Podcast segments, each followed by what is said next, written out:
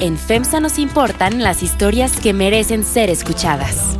Porque somos una empresa mexicana con presencia en 12 países. Porque conocemos el territorio nacional al operar el mayor número de tiendas de formato pequeño. Porque ponemos nuestra atención en la calidad, innovación, talento y sostenibilidad. FEMSA y así como suena te presentan Bote Pronto, un debate sobre la marcha.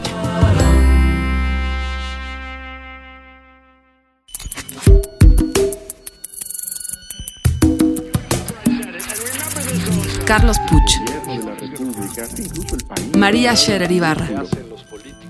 Ignacio Marván Laborde. Jesús Silva Herzog Márquez. Este era uno de los grandes orgullos del gobierno de Peña Nieto, gobierno asociado con la corrupción. Es que no sirve para hacer política. En Bote Pronto, un debate sobre la marcha. Bienvenidos a este Bote Pronto. Pues no es nuevo, de aquí a tres meses los Bote Prontos van a ser electorales y les tenemos sorpresas. Eh, hoy tenemos un invitado al que voy a saludar de una vez, aunque te voy a mandar la palabra como en algunos minutos. Héctor, ¿cómo estás? Héctor Muy Villarreal. bien, muy bien, ¿cómo están? Eh, parte del equipo de Ricardo Anaya en Estrategia y Comunicación. Vamos a hablar un poco de dónde está Anaya y a dónde va. Pero antes, inevitable. Inevitable en una sesión eh, sorpresiva, porque de hecho la convocaron apenas hace, hace 48 horas, eh, de medianoche, eh, cuatro votos por tres. El tribunal resuelve las dos impugnaciones que había puesto Jaime Rodríguez, el Bronco, a lo que había decidido el INE, y es que no estaría en la boleta, y decide que el Bronco debe estar en la boleta, y con un argumento similar pero diferente, a ver si me explico, eh, y sobre todo por el número de irregularidades, le da 10 días al INE para que, con presencia del equipo de Armando Ríos Peter, se vuelvan a validar o no validar las firmas de Armando Ríos Peter. Así que, pues a pesar de inconsistencias, simulacros, todo lo que el INE nos dijo, el Bronco está en la boleta. Arráncate, María Scherer. Bueno, pues eh, en este país hay más incentivos para violar la ley que para cumplirla. Y en el terreno de lo electoral, pues así lo dejó muy claro el tribunal, que ya abrió la puerta tan ancha como es posible para que cualquiera que, que viole repetidamente y consistentemente la ley, pues igualmente esté ahí pues sí, es muy, no deja de ser contrastante y muy paradójico que la, que la candidata, a la, que el aspirante a candidata independiente, que mayor porcentaje de firmas válidas tuvo, sea la que hoy está fuera. Ríos Futter supongo que estará apanique, estará aterrado de ir al INE porque se, no, no ha ido ninguna vez en todas sus, opor- sus oportunidades, ha, fa- ha faltado. Pues ahora a ver si se presenta en los 10 días que tiene, de plazo suficiente, ¿no? Es cierto, aquí estuvo Fer Caso algún día eh, que representaba a Margarita en el INE y decía, pues no, a quien nunca vimos fue representantes de- del Bronco nunca. Eh, de- Plazo chiquito, de mediano, ¿no? de Armando Pero- nunca. Los del Bronco llegaron ya como más tarde, pero nunca los vimos. Jesús, ¿de qué tamaño la gravedad de lo de hoy? A mí me parece realmente eh, grave, muy, muy preocupante. Me parece muy difícil eh, tener confianza en el Tribunal Electoral. eh, y creo que nos coloca en un, en un contexto realmente muy, muy ominoso para, para el proceso electoral, porque no sabemos qué es lo que va a resolver en el caso de que tengamos elecciones reñidas. Nuevamente estamos colgados de que el primer lugar se separe muy cómodamente del segundo, pero si tenemos una elección reñida, creo que nos eh, estamos perfilando a un conflicto muy serio. Y coincido con lo que dice María, el, mensaje que se manda es espantoso.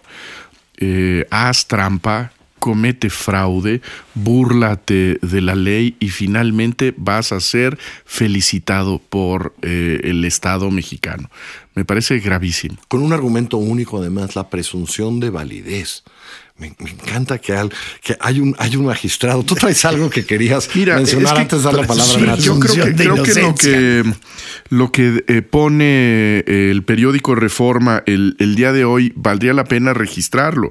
¿Cuál es el tamaño de, el, eh, de las simulaciones? El 58% de las firmas que presenta el Bronco resultaron apócrifas, 810.995 firmas no encontradas en la lista nominal, 158.532 simulaciones de firmas, 205.721 fotocopias de firmas, 23.644 documentos no válidos, 17.3 millones de financiamiento sospechoso, al menos 680.000 triangulados con empresas sospechosas, 1.6 millones de gastos no reportados, 1.1 millones de pagos a Facebook no comprobados y sigue la lista de eh, eh, el Reforma. Este es el señor eh, al que ayer el tribunal dijo bienvenido a la boleta. Bienvenido a la boleta. Y, y sí me parece, nada más, Vas, Nacho, luego a ver,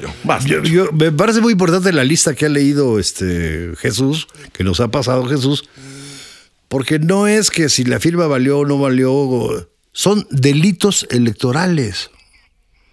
Y esto ya se presentó como tal, supuestamente el INE ya los presentó a la FEPADE, la FEPADE los eh, vio con un juez y sí hay tipificación de delitos. Entonces lo que hizo el tribunal simple y sencillamente es consumar los delitos, ya la medida en que logró estar en la boleta, se consumaron los delitos electorales cometidos por este, por el Bronco.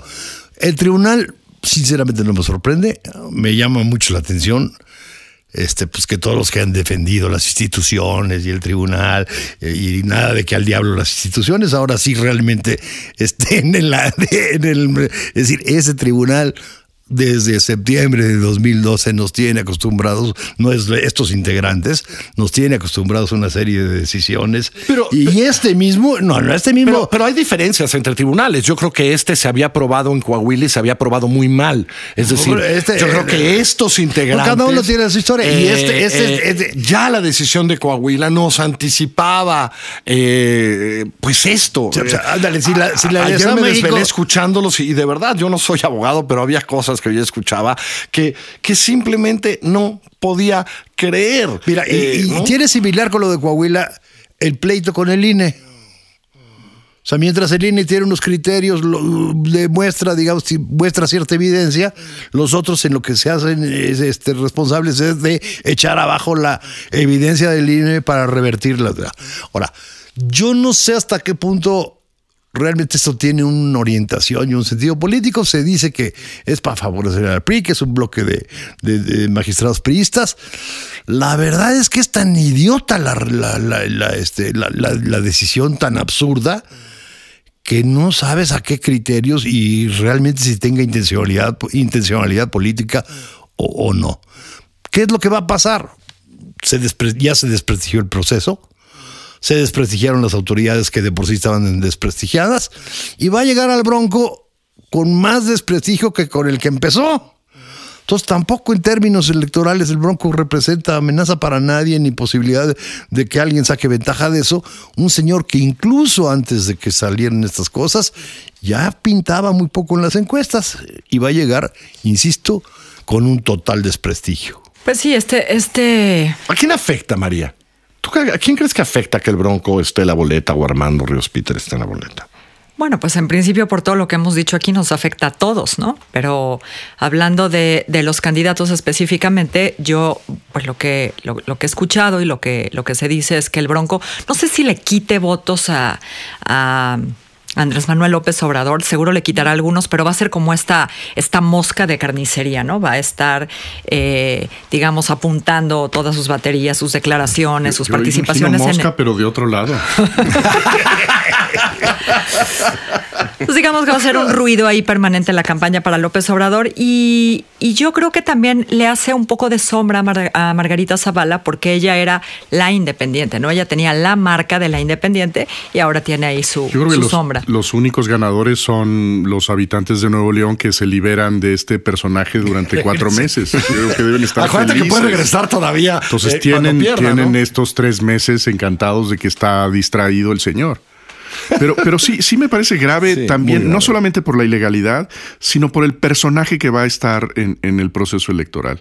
Eh, el discurso misógino, el discurso homófobo, el Vulgar. discurso machista, la vulgaridad, la ausencia absoluta de idea del país es lo que vamos a tener ahí y en donde al señor le van a tener que dar una mesa, una, una silla en la mesa para sentarse eh, a discutir con quienes pueden ser presidentes del país.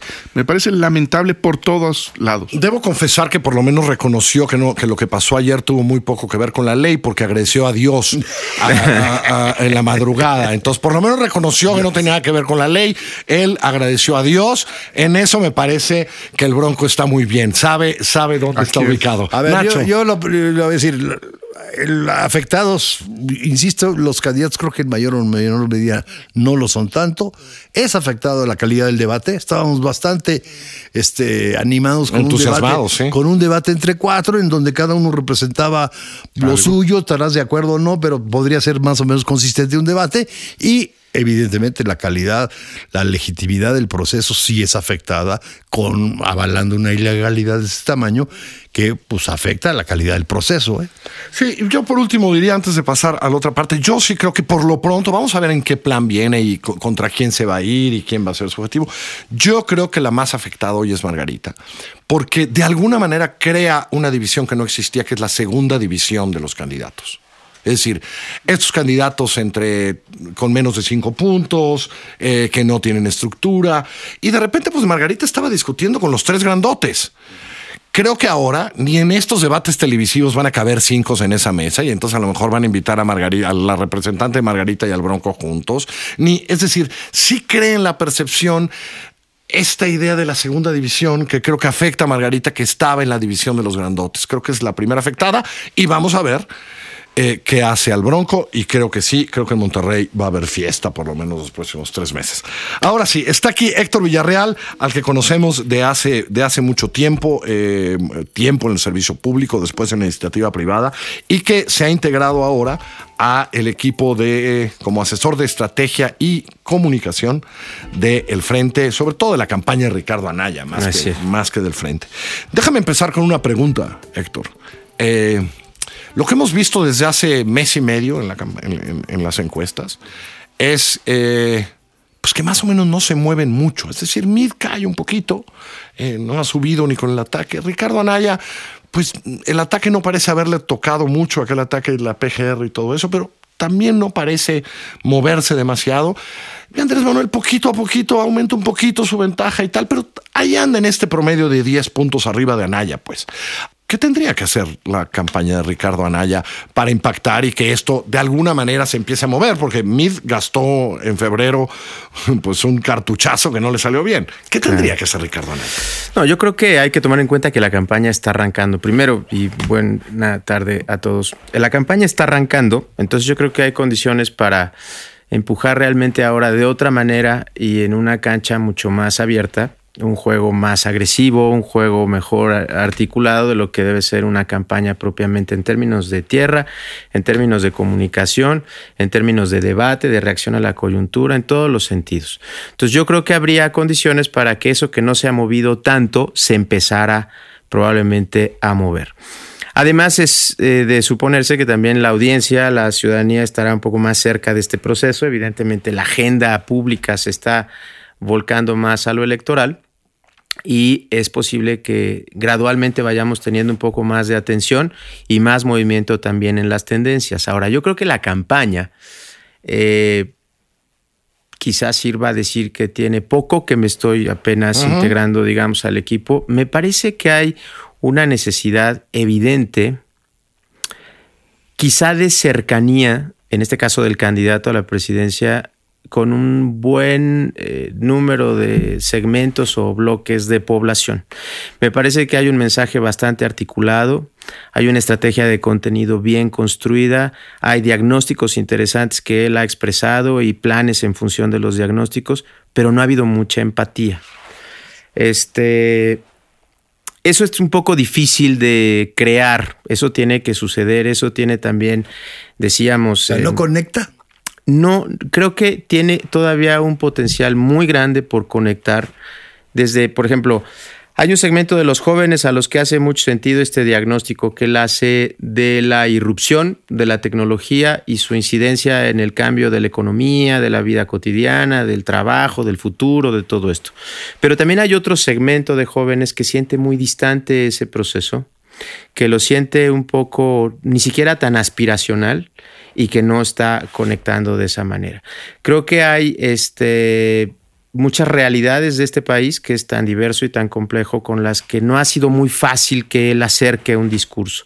Y creo que es parte de lo que la campaña está trabajando, de lo que yo alcanzo a ver, creo que hay un potencial interesante desde en la estrategia hasta en la actitud del propio candidato que me parece que puede empezarnos a dar ventajas interesantes de mayor empatía, de mayor cercanía y de que pueda a lo mejor ese discurso que si está bien construido, acercarse, acercarse más a la gente o hacerle más sentido a la gente. Esa sería una opinión que tengo, digamos, en este primer eh, saque. No solo es algo que yo opine, es algo que veo que es una preocupación dentro de la campaña o una agenda de trabajo dentro de la campaña y que creo que es correcta. Sí, a mí, a mí me hace eh, mucho sentido, Héctor, esto que señalas de la falta de empatía, porque pues hasta donde yo alcanzo a ver, estamos en corrupción y estamos en inseguridad, sobre, sobre todo.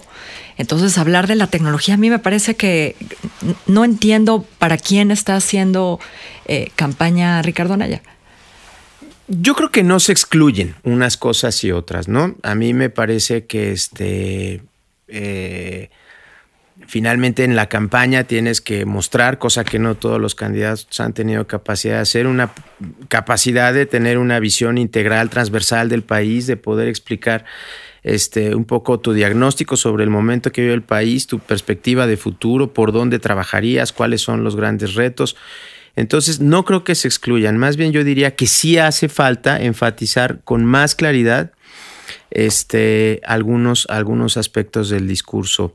Este, incluso en los temas que comentas, quizá en corrupción, en seguridad, en estos que aparecen en los primeros lugares de las preocupaciones o de las, o de las en la agenda, este, hace falta lo que a veces en comunicación llamas como un concepto rector.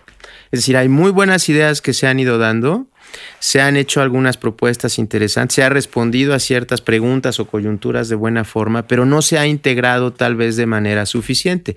Pero creo que justo ahorita que tenemos una semana de campaña, estamos en un muy buen momento de que ese discurso se empiece a articular ya de mejor manera y ya como un planteamiento para campaña, que no estábamos en campaña.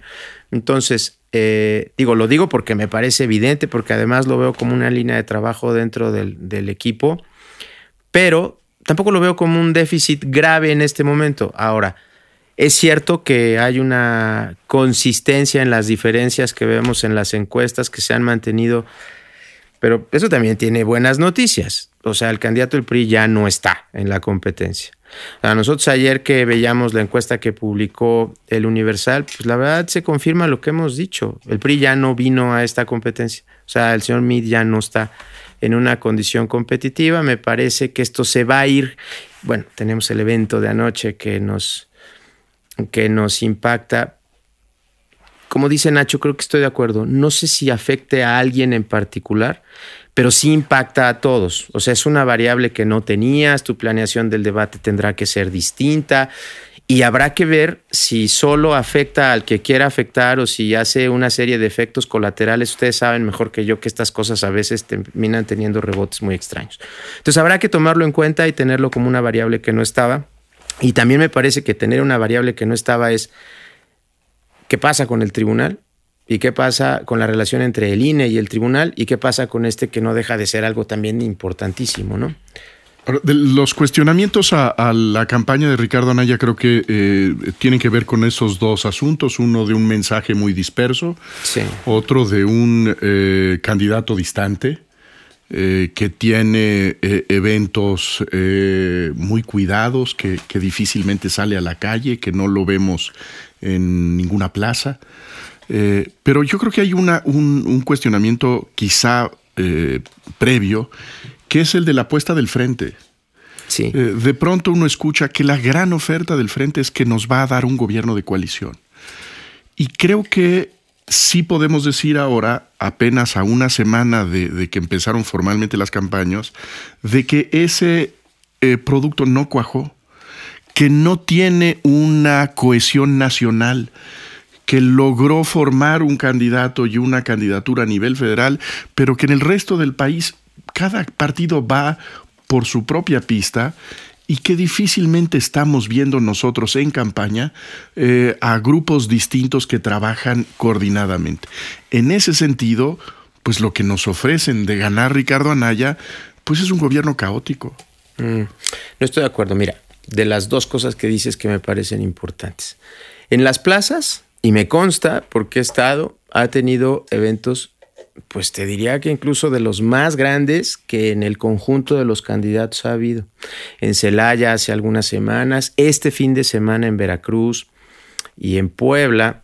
Lo que sí creo que está pasando y ante todo no es decir que es un asunto de los medios, sí es cómo se está logrando mostrar o visibilizar esto. Digo, para todos es, una, es un hecho que en este momento la comunicación de las campañas tiene nuevas plataformas, nuevos retos, nuevos hábitos de consumo de contenidos, nuevas actitudes del sistema de medios a mí me parece que el sistema de medios, que podríamos hablar mucho de eso, pues está ante presiones muy fuertes de un régimen que le está inyectando a unos mucho dinero y a otros mucha presión. También está bajo la perspectiva de una candidatura de Andrés Manuel López Obrador que se empieza a percibir entre que es inevitable, no es inevitable que gane. Entonces, creo que ha sido difícil, digamos, este, que exactamente el tamaño del meeting y las dimensiones del evento se proyecten en el noticiero estelar o en las primeras planas de los periódicos. Pero ese es parte de un esfuerzo que hay que ir dando y creo que lo que sí hay es la condición de utilizar medios de canal de, comunicación directos para contar eso mejor, en la medida que sea importante para la narrativa de la campaña hacer eventos grandotes, que también me parece que ya también esa lógica de campaña se está un poco superada. Ahora, del otro, me parece a mí que eso tiene incluso mayor importancia. Eh, mira, yo he estado en otras campañas del PAN. Y esta realidad que dices, pues siempre ha sido así. Hay estados y zonas del país donde no existe la campaña, o donde es muy poquito lo que se puede hacer, o la presencia del partido es muy acotada, o vamos, no es la primera vez que esta es una campaña que encuentra regiones, zonas, espacios donde tiene mucho más potencia, donde tiene mucho más tracción y regiones donde le cuesta mucho más trabajo este, moverse.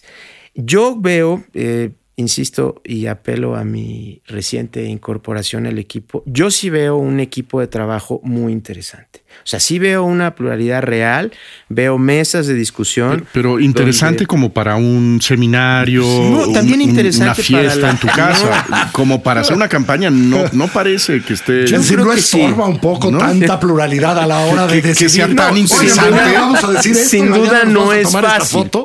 Sin duda no es fácil, sin duda sería mucho más sencillo que esa mesa fuera una estructura muy vertical y entonces llegaras, dijeras, decidieras y se hiciera. ¿Y hasta qué Evidentemente, se transmiten los problemas de comunicación que traen? Seguramente sí, y lo hace más complejo. Y seguramente, pero también enriquece el proceso y seguramente yo creo que en este tiempo que estamos en campaña. Yo no quiero perder la oportunidad de, de, yo, yo no he tenido oportunidad, ni creo que se vaya a dar, de hablar con alguien del frente ¿Por qué, Nacho? No pierdas la esperanza.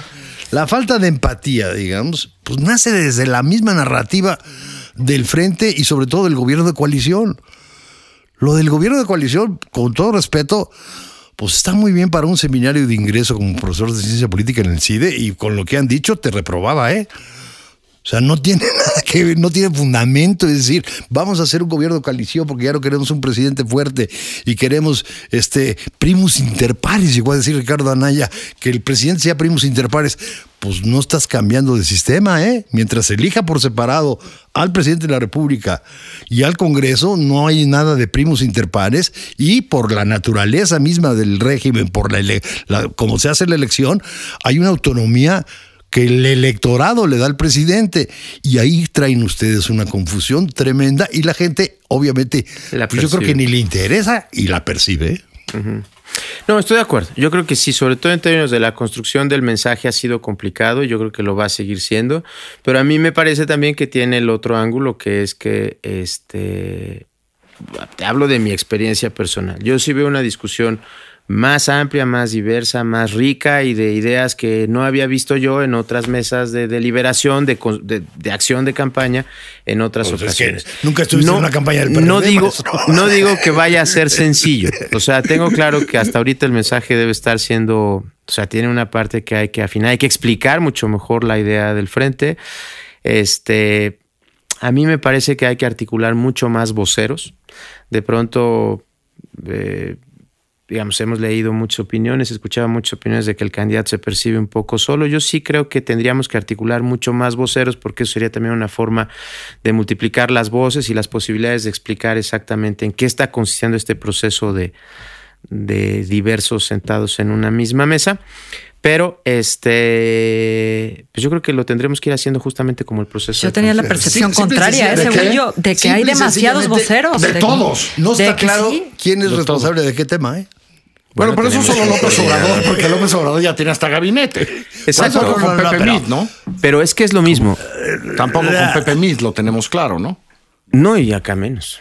Es que es- me parece que se está conformando eso. Y sí coincido, como dice Carlos. O sea, así, esa verticalidad y ese orden extremo donde nada se mueve, nadie debate, nadie responde, solamente contesta o no contesta el. Ahora, en todo esto, ¿alcanzan, porque nos quedan pocos minutos, No me- alcanzan, alcanzan no me 80 y- cabe duda que 87 sí. días para arreglar todo a esto? mí no me cabe duda que sí, me parece que estamos justamente en el arranque del proceso y no sería la primera vez que se mueven este, tendencias de manera importante en poco tiempo. Yo siento que están peor que cuando empezaron, ¿eh? En términos de... De que bueno, comunicación, y mensaje, eh, eh, entusiasmo. Bueno, tenemos la campaña un poco para Pero ahí están, ¿eh? Ahí cambiar están, esa ahí historia. están. Gracias, está, muchas gracias. Héctor. Gracias, Gracias María. Gracias. Gracias, Gracias Nacho. Esto es Bote Pronto. Nos encuentra en así como suena.mx, pero también en iTunes, ahí en la tienda de podcast. Que le vaya muy bien. Hasta luego. Vote pronto. Un debate sobre la marcha.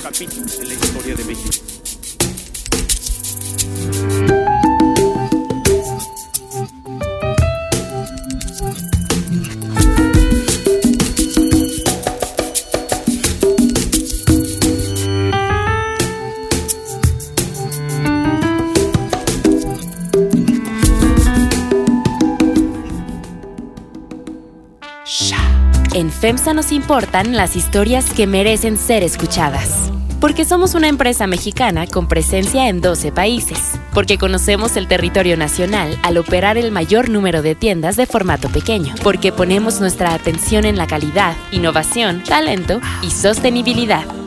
FEMSA y así como suena te presentan Vote pronto. Un debate sobre la marcha.